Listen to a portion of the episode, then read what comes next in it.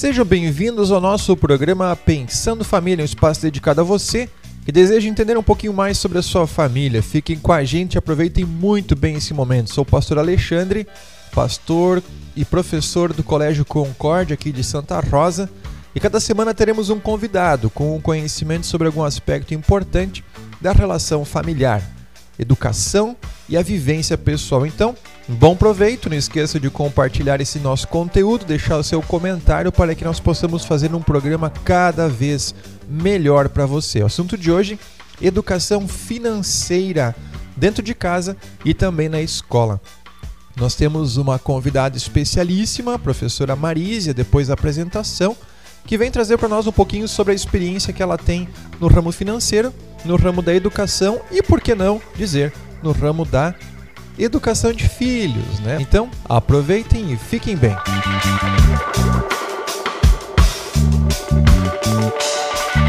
Obrigado pela audiência de cada um de vocês. Mais uma entrevista hoje com a professora Marisia Hoffman, aqui do Colégio Concórdia, aula de matemática e também aula de educação financeira para o aprendiz cooperativo, é isso? Aprendiz cooperativo, Exatamente. Então, prof. Marisia, eu estou tentando te apresentar e é melhor que tu faça isso Fala um pouquinho do teu trabalho aqui na escola, no Aprendiz Cooperativo, formação de jovens profissionais aqui do mercado por mercado de trabalho. A tua experiência no ramo da matemática, um pouco da tua formação. Prof. Marísia, se apresente, por favor. Então, sou a Prof. Marísia. Aqui na escola eu trabalho com matemática, no Jovem Aprendiz eu trabalho com matemática financeira, formando e, e tentando colocar nos jovens um pouquinho do que, que é educação financeira, de que, como se trabalha, além dos conteúdos mais específicos, juros, enfim. Eu tenho um, uma boa bagagem de, de conhecimentos financeiros, porque eu já trabalhei em financeiras, trabalhei em bancos, então a gente sabe um pouquinho de como que funciona esse caminho, como que as instituições lidam, enfim.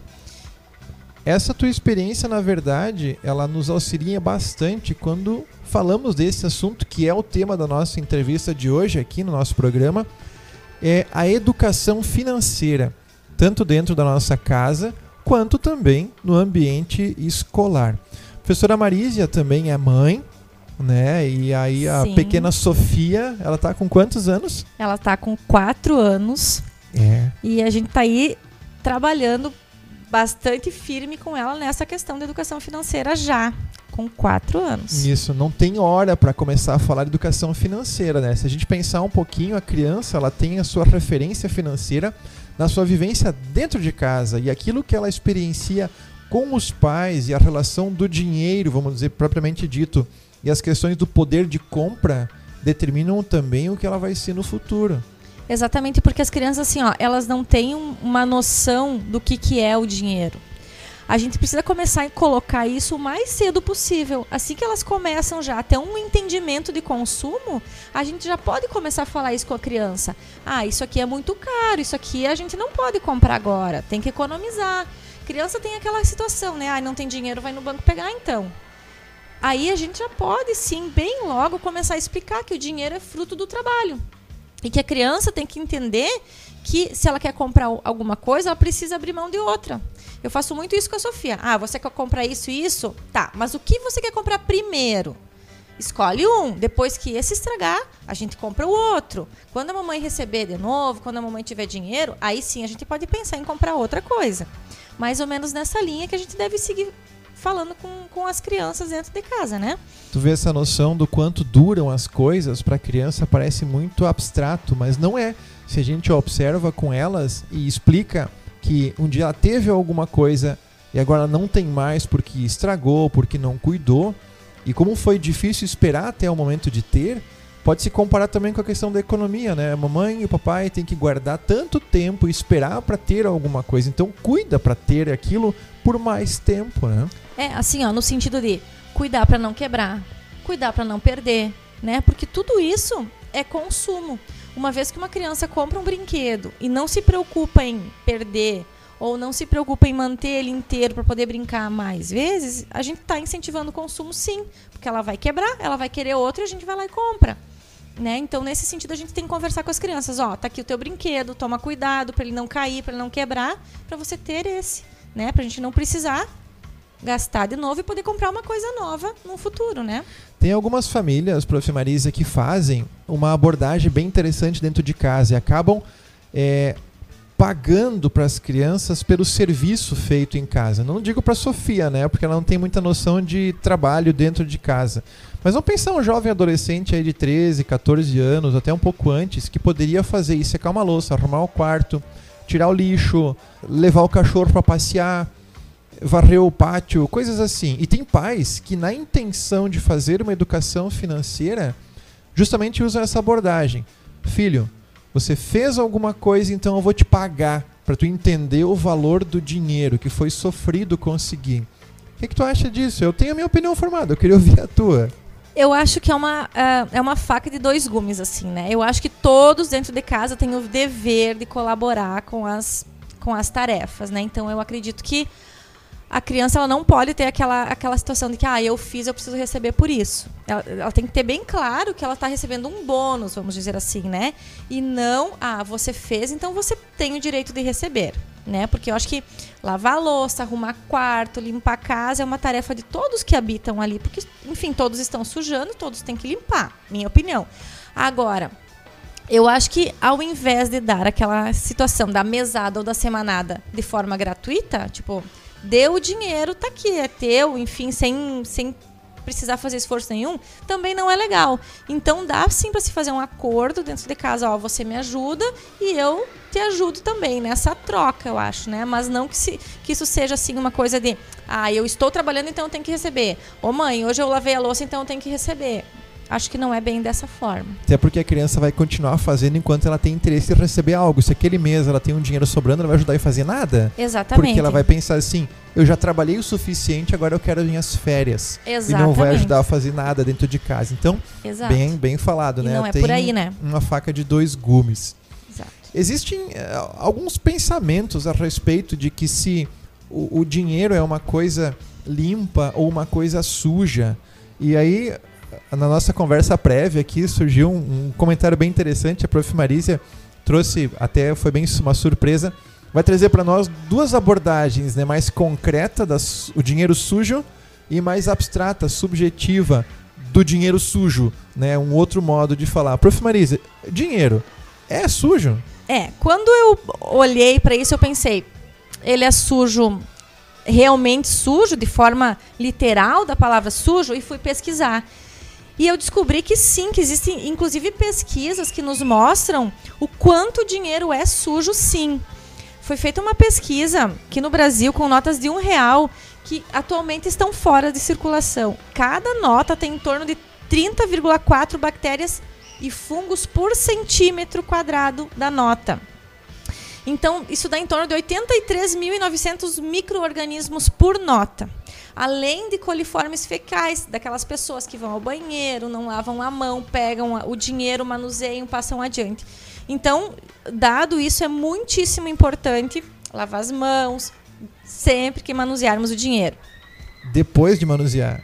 Depois, de preferência, né? Fico pensando naquele pessoal que fica salivando o dedo na língua para poder mudar as notas, né, num bolo de dinheiro. Nossa, quanto, quanta bactéria está ingerindo, na verdade, né? E aí eu pensei também no ponto de vista subjetivo, né? Que aí vai depender um pouco do, do, de como a gente pensa, né?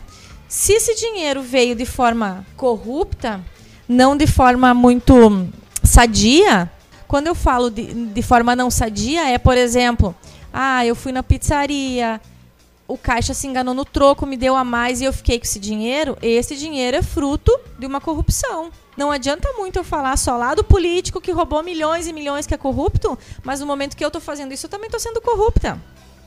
No momento em que é dada uma regra e eu não estou cumprindo aquela regra, eu estou sendo corrupta. Né? Então, assim, ó, a corrupção não é só grandes montantes ou grandes coisas ruins. Não, cada, cada coisinha errada que eu faço, eu estou sendo um pouco corrupta. Então, o dinheiro é sujo nesse sentido, sim. Agora, se eu trabalho, se eu batalho, se eu economizo meu dinheiro, se eu sei investir de forma correta e consigo lucrar com isso, o dinheiro não é sujo. Ele é muito bem-vindo nas nossas vidas, inclusive, né? A educação financeira, prof. Marísia, quando ela é bem feita dentro de casa, ela acaba criando dentro da, do, do ambiente familiar, até na cabeça da criança, aquela ideia de que realmente é bom trabalhar, é bom batalhar, é bom querer a questão financeira para si. Muitas pessoas crescem com aquele pensamento de que, ah, porque eu tenho dinheiro, alguém conseguiu muito dinheiro, é porque roubou. Alguém prosperou na vida, é porque passou a perna em alguém. Esses mitos, né, a respeito da educação financeira, podem ser colocados na cabeça da criança desde pequenininha. E ela acaba criando, inclusive, até uma, uma, uma, uma, mas uma repulsa ao dinheiro. E acabam não conseguindo empreender, ou não conseguem fazer aquela questão de guardar, guardar e aí comprar uma grande coisa. Ela se endivida logo no começo, quando vê a possibilidade de pagar uma prestação, ela faz cinco vezes uma coisa que poder comprar à vista com desconto. Essas ideias elas acabam sendo é, mitos né, dentro da questão da educação financeira. É exatamente assim, ó. A, a, gente precisa trabalhar na criança e principalmente no adolescente a questão do investimento. A criança precisa entender que desde pequena, se ela começar a guardar um dinheiro, quando ela for adolescente, ela pode já pensar em investir. Quando se fala em investir, não é só em ações ou coisas de risco, não precisa. Por exemplo, um loteamento novo que abriu lá, que o terreno está sendo vendido a, sei lá, 10 mil reais. Daqui a cinco anos, ela pode vender a 50 mil reais aquele terreno. Isso é investimento. Ela vai ter um lucro grande num curto período de tempo que ela não vai ter com nenhum tipo de investimento bancário, assim, poupança ou fundo de investimento, enfim, né? Ou compra uma casa pequena e aumenta e depois revende por um preço maior. Isso é investimento. E isso as crianças precisam aprender e entender que é possível fazer e com isso ficar rico. Não ter aquela ideia que muitos adolescentes têm, ah, eu preciso fazer 18 anos para fazer carteira de motorista para comprar meu carro. Poucos pensam na questão de eu vou trabalhar, eu vou estudar, depois eu vou comprar o meu carro. Não, eles já saem da escola querendo comprar o carro, aí já fazem 60 vezes o primeiro trabalho dele já, já, já eles já estão com o salário todo endividado para pagar uma parcela de um carro que não seria necessário. E tem vários mitos. Aí tá, empréstimo é sempre ruim? Não, empréstimo não é sempre ruim. A primeira coisa que, que os adolescentes precisam entender é o que, que é empréstimo, o que, que é financiamento. Eles precisam entender o que, que é isso para daí poder escolher a situação correta. Por exemplo, se eu tenho uma proposta de trabalho que vai me, me pagar bem, só que para isso eu preciso ter um carro, e esse e esse salário me permite pagar uma parcela de um carro, esse financiamento vai ser bom, porque eu estou investindo na minha carreira profissional.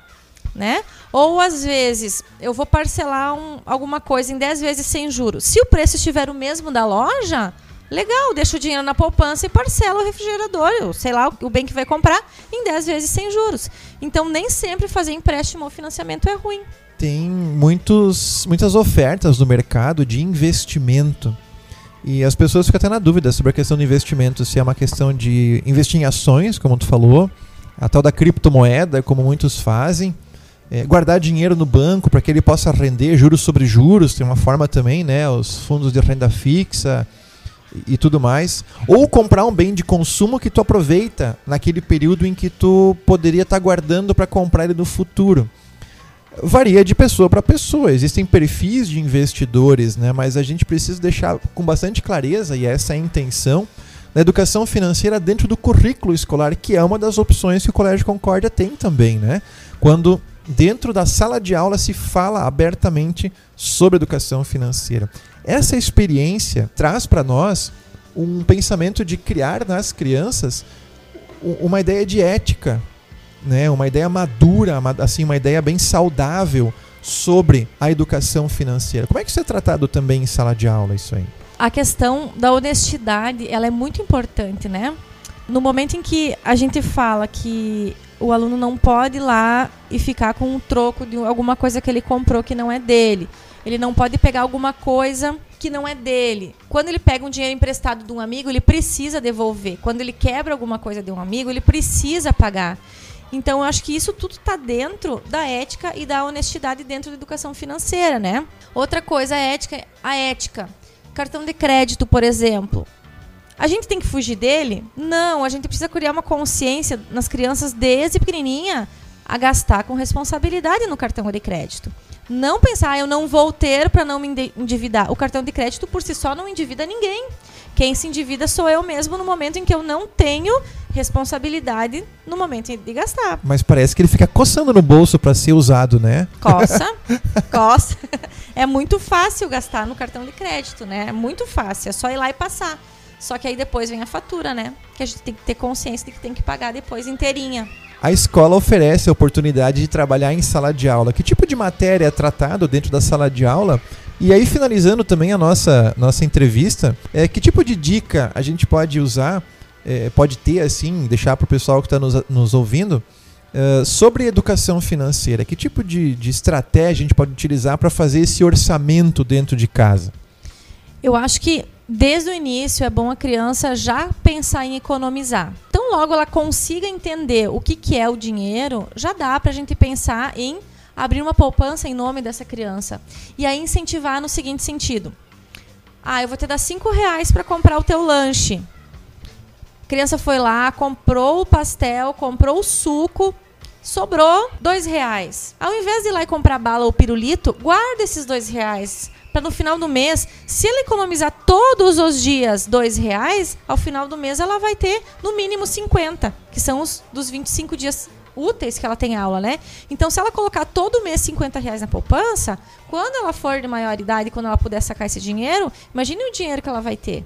Né? Ela já vai ter uma boa economia para começar a faculdade dela. Só que isso a gente tem que incentivar pro filho. Não adianta a gente abrir uma poupança e dizer, tá, no final do mês eu te dou dinheiro para ir lá colocar na poupança. Você não está incentivando a educação financeira dele. Você está simplesmente dando dinheiro para ele depositar.